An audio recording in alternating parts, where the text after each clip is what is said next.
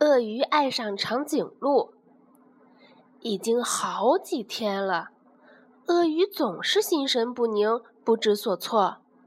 有时候它冷得发抖，有时候它热得发晕，有时候它觉得很不开心，有时候它高兴起来就想拥抱全世界，觉得一切都是那么美好。很明显。鳄鱼恋爱了。当某人恋爱的时候，几乎就会发生这种小问题。更何况，鳄鱼爱上的是长颈鹿。长颈鹿非常非常高大，这还不是问题。问题是，当鳄鱼想给长颈鹿一个最甜美的微笑时，它根本看不到。鳄鱼想，我应该再高大一点儿。如果我踩高跷，它肯定能看到我。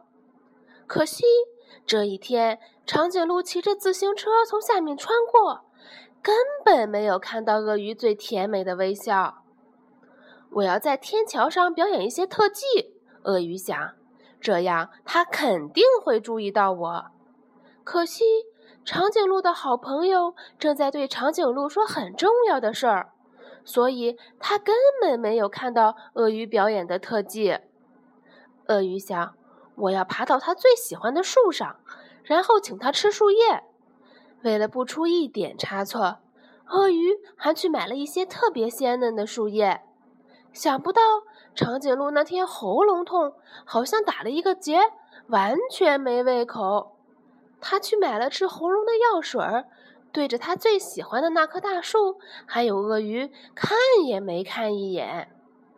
但是鳄鱼并没有放弃希望。我要为他演奏一首情歌，他肯定会从门外看过来。可惜那天长颈鹿一直都在听自己的音乐，完全没有听鳄鱼的情歌。有了，有了！鳄鱼忽然想到，我可以用一根绳索套住它的脖子。把他的头拉下来，这样他就能看到我了。鳄鱼把绳索用力一抛，套住了长颈鹿。